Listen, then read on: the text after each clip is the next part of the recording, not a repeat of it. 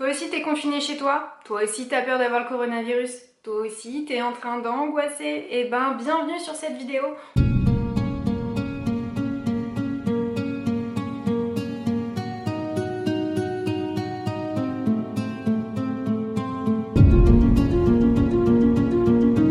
L'épidémie, le confinement, ça vous inquiète? Eh bien vous n'êtes pas les seuls.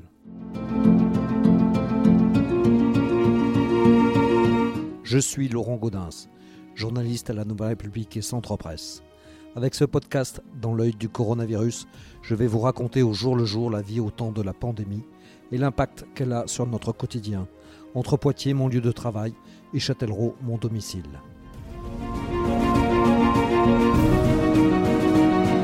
Depuis l'apparition de l'épidémie et le début des mesures de confinement, plusieurs dispositifs ont été mis en place dans la Vienne. L'un est à destination des soignants et nous en avons parlé il y a peu de temps. Mais il existe aussi une cellule coronavirus à destination des habitants de la Vienne. J'ai donc interrogé sa responsable, le docteur Mélanie Voyer, pour savoir pourquoi avait été mis en place ce dispositif et comment il fonctionnait. Alors, euh, en fait, on a mis en place euh, cette cellule pour deux raisons. Alors, déjà parce qu'on on, s'est rendu compte au sein de l'établissement du centre hospitalier Henri Laborie qu'il allait vraisemblablement avoir une demande de la part de la population générale due effectivement à cette épidémie euh, qui pouvait générer du stress, de l'angoisse. Et donc pour effectivement euh, que les centres médico-psychologiques ou les urgences ne soient pas euh, submergés par des appels, il nous semblait nécessaire de faire une proposition en ce sens-là. Et puis on a également eu une demande de l'ARS Nouvelle-Aquitaine de mettre en place euh, sur tout le territoire de la Nouvelle-Aquitaine des dispositifs visant à la fois à permettre le soutien psychologique des soignants, mais également de la population générale et puis des familles endeuillées. D'accord, c'est un dispositif qui a existé euh, nationalement en fait? Oui, en fait, la, plupart des agences régionales de santé ont mis en place, euh, ont demandé à ce que soit mis en place sur tous les départements des dispositifs de ce type-là. Et alors, en quoi consistait-il? C'était juste une écoute téléphonique? Comment ça se passait? Alors, c'est essentiellement, oui, pouvoir euh, permettre, en, tout cas par le biais du téléphone, euh, d'écouter les personnes qui sont en difficulté psychique, donc euh, que ce soit effectivement des soignants ou la population générale. Oui, essentiellement sur des formes d'écoute téléphonique. Alors après, pour les populations soignantes, euh, il y a d'autres dispositifs qui ont été mis en place, euh, notamment la, la, possibilité de faire des groupes sur place euh, dans certains services ou dans certaines EHPAD, mais pour la population générale, c'est essentiellement du soutien téléphonique. D'accord. La cellule a fonctionné à partir de quand là? Alors pour la population générale et les familles endeuillées, ça a ouvert le, 20, le 30 mars, pardon. D'accord. Et alors, depuis le 30 mars, euh, combien vous avez reçu euh, d'appels? Combien ça a concerné de personnes? Alors, en, moyenne, on est sur une trentaine d'appels par semaine. Euh, donc, ça fluctue en fonction, en fonction des jours, mais voilà, on est entre 5 et 10 appels par jour en, moyenne. C'est ce à quoi vous attendiez ou vous pensez qu'il y en aurait eu plus? On pensait qu'il y en aurait eu plus. Alors, finalement, on était plutôt alors, je ne sais pas soulager. En tout cas, on s'est dit que euh, au niveau du département, peut-être que euh, l'épidémie n'étant pas euh, énorme, en tout cas en, termes de, contamination, peut-être que ça a été moins moins anxiogène et donc ça a entraîné moins de détresse psychique. Mais voilà, bon, on, s'attendait peut-être à, plus d'appels, effectivement, en tout cas au départ de la mise en place du dispositif. Et alors les personnes qui vous ont contacté, euh, est-ce qu'il y a des, profils types euh, et des questions euh, récurrentes dans, dans ces... Alors des profils types non. Après on est sur des, des, personnes qui sont la plupart du temps assez isolées, pour qui effectivement le confinement est difficile parce qu'elles elles ne voient personne ou on peut contact avec avec l'extérieur. Donc ça va être alors on a eu quand même pas mal d'appels de personnes assez âgées euh, qui sont qui sont seules, qui ont l'habitude d'aller sortir, faire leurs courses, euh, ce qui leur permet d'avoir des contacts sociaux, euh, et qui n'ont pas forcément d'accès à l'ordinateur et donc à des visioconférences, enfin à, la possibilité d'être en, visio avec leur famille. Donc c'est vrai qu'ils se sentent assez assez seuls, donc ça peut générer de l'angoisse. Et puis on a eu quelques familles aussi qui ont été en difficulté dans la gestion des enfants, d'avoir effectivement des enfants 24 heures sur 24, devoir faire l'école. on a eu aussi des, appels de, de ce type-là, mais il n'y a pas de profil, de profil type. Notamment, il y, a, il y a une surreprésentation de, de, de, personnes isolées à la campagne ou pas du tout? Alors, on ne demande pas forcément le lieu d'habitation euh, des, des, personnes, mais on n'a pas une surreprésentation de la campagne. C'est assez, euh, c'est assez variable. Il y a à la fois du secteur euh, urbain, mais des personnes qui effectivement sont confinées dans leur appartement et qui ont, ont peur aussi de la possibilité de contamination et d'infection, et puis des personnes qui sont isolées à la campagne. Mais on n'a pas une surreprésentation du milieu rural. Et alors les, les, questions posées justement sont plus liées au confinement ou à la peur de l'épidémie? Les deux. Les deux. En fait, notre c'est vraiment un rôle de réassurance euh, et d'écoute. On est vraiment, en tout cas, le but de ce dispositif, c'est vraiment celui-là. C'est celui de pouvoir permettre aux personnes d'avoir des ressources supplémentaires pour faire face à cette situation, soit effectivement à la situation de solitude, donc essayer, de les rassurer, essayer de voir avec elles quels seraient les moyens de contact avec l'extérieur, proposer également qu'on puisse nous les rappeler ou qu'elles nous rappellent si elles le souhaitent. Donc c'est vraiment essayer de leur, donner finalement des solutions face à des angoisses qu'elles peuvent ou des difficultés psychologiques qu'elles peuvent présenter puis quand on est plutôt sur des, des angoisses, la crainte de la, de la contamination ou la crainte pour leurs proches, dans ce cas-là, on va être euh, sur donner des petites techniques finalement de gestion du stress, de régulation émotionnelle, techniques de relaxation assez, assez simples ou des exercices de méditation qui sont assez simples et qui vont vraiment permettre euh, au quotidien de diminuer l'anxiété euh, de la situation. Et est-ce que ça peut euh, aller jusqu'à euh, l'envoi vers d'autres professionnels euh, Alors effectivement, le rôle de ces dispositifs, c'est aussi de permettre une évaluation finalement de l'intensité de la souffrance psychique détecter s'il y a finalement des troubles psychiatriques plus importants euh, qui peuvent nécessiter dans ce cas-là l'intervention d'autres professionnels et dans ce cas-là on réadresse vers les centres de consultation médico-psychologique ou vers les médecins traitants. On a aussi ce rôle de, de relais, d'évaluation et d'orientation. D'accord. On, arrive là maintenant euh, avec une échéance de déconfinement. Euh, même mm. s'il y a encore euh, certaines incertitudes. Mais euh, est-ce que la cellule va s'arrêter de fonctionner dès le 11 mai ou elle continue?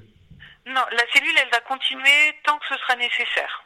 Donc on va les laisser actives. Alors après, le dispositif qui sous-tend la cellule, là pour l'instant, depuis la fin du mois de mars, on est à trois professionnels en permanence qui sont derrière le téléphone pour répondre aux appels en fonction de l'évolution, on va alléger le dispositif, c'est-à-dire qu'effectivement, il y aura peut-être plus trois personnes, il y aura peut-être plus qu'une personne au téléphone chaque jour pour répondre euh, aux appels. On adaptera, mais en tout cas, il est prévu de laisser la ligne ouverte aussi longtemps que ce sera nécessaire.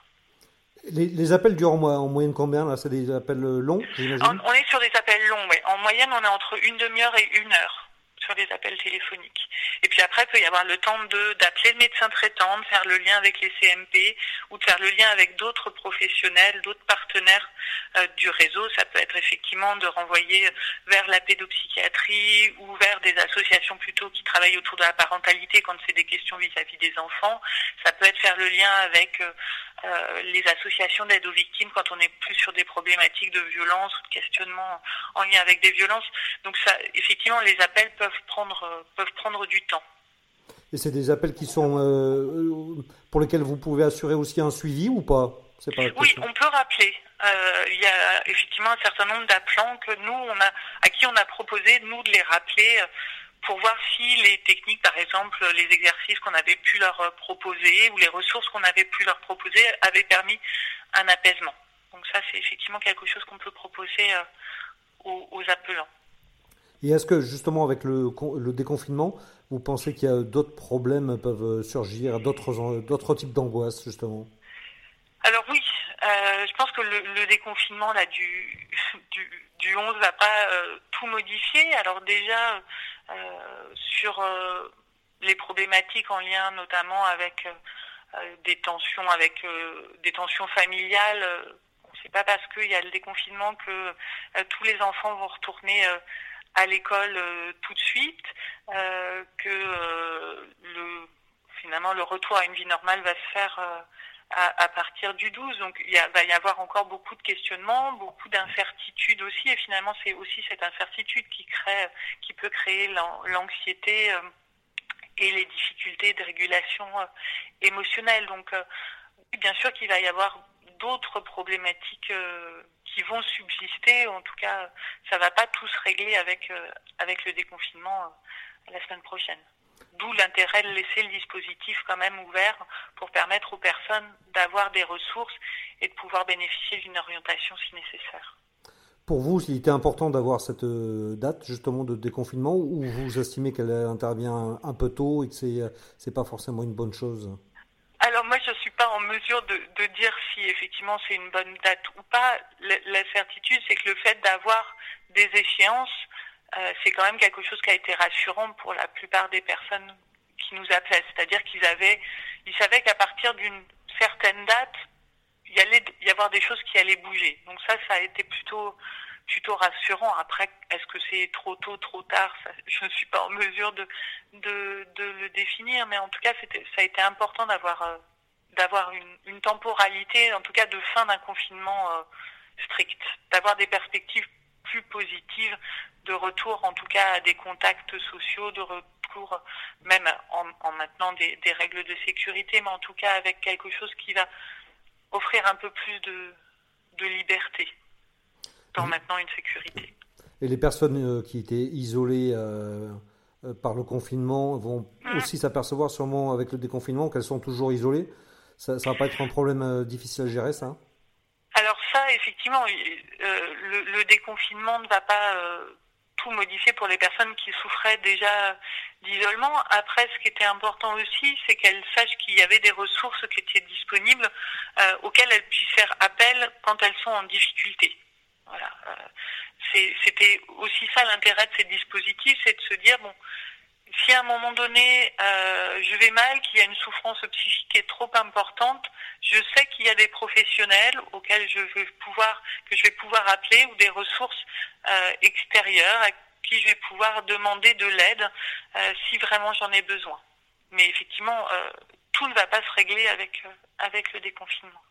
L'angoisse liée à l'épidémie, notamment avec le les problèmes liés aux, masques et aux rapports qui vont augmenter, ça risque aussi d'augmenter un petit peu dans cette angoisse de, l'épidémie? Alors c'est sûr que l'épidémie, elle ne s'arrête pas avec le déconfinement. Donc euh, euh, oui, il va y avoir la question de la disponibilité des masques, des mesures de protection. Euh, ça, c'est sûr que cette anxiété, elle va, encore perdurer un certain temps. Après, c'est aussi important de rappeler, c'est ce qu'on fait quand on a des personnes au téléphone, c'est de se dire bon, il y a un certain nombre de règles à respecter euh, pour diminuer le risque de contamination euh, et d'infection pour soi ou pour les autres, euh, et que c'est aussi en les respectant finalement que ça va permettre de diminuer le risque de contamination et de faire en sorte qu'à un moment donné on puisse imaginer reprendre une vie un peu plus normale. On, dit qu'il va falloir apprendre à vivre avec le virus. C'est aussi votre avis Vous pensez que le, vous allez avoir, enfin que le recours justement à votre aide le milieu euh, hospitalier et psychiatrique va être euh, plus récurrent dans les mois et voire euh, les années à venir?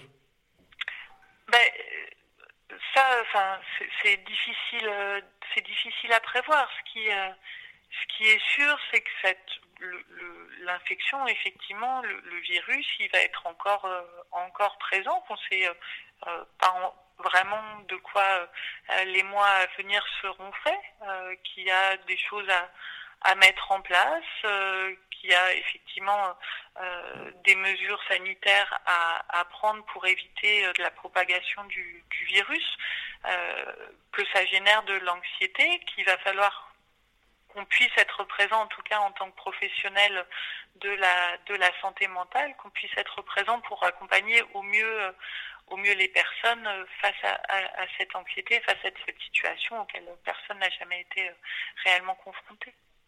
La crise amène une reconsidération du rôle des, soignants. Vous pensez que ça va être le cas aussi pour, pour vous dans le secteur psychiatrique qui a été longtemps un peu déconsidéré ben, ce, ce, serait bien, que les, en tout cas la, revalorisation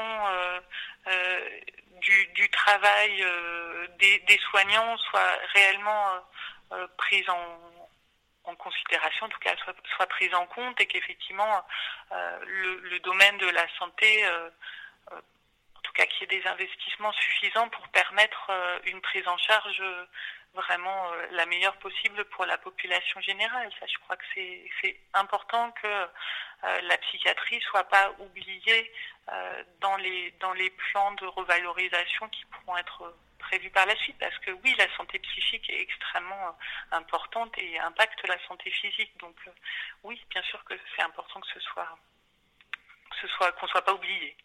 Et c'est quoi justement l'état mental de vos troupes à côté de vous? Elles sont, euh, elles sont, elles pensent justement que ça, peut apporter quelque chose là, cette crise sur ce plan-là?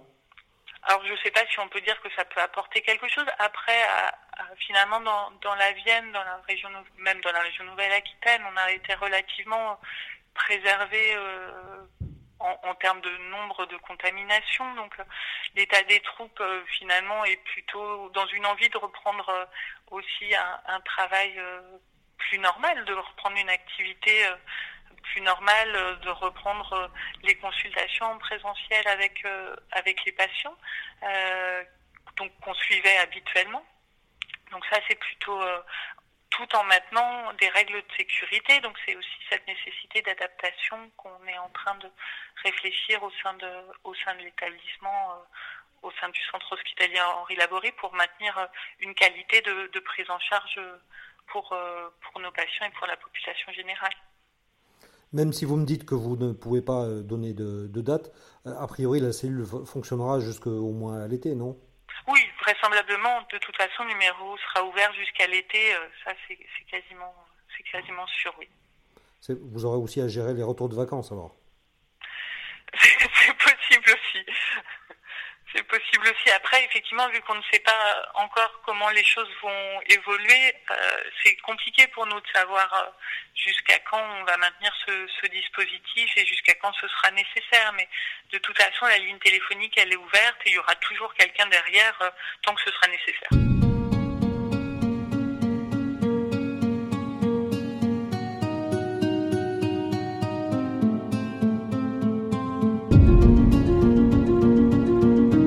Voilà, c'est terminé pour ce nouvel épisode du podcast Dans l'œil du coronavirus.